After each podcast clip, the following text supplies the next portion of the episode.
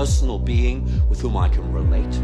But I do not say because I experience God, believing in a personal God is not simply about making sense of the observations I made as a scientist, but also has important correlations with my personal experiential world.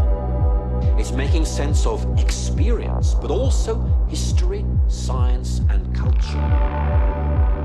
And for me, the best explanation that stands the test of time is that of a creating and redeeming God who cares for each of us and allows himself to be accessible to us, not simply through the written word, but also through our individual experience.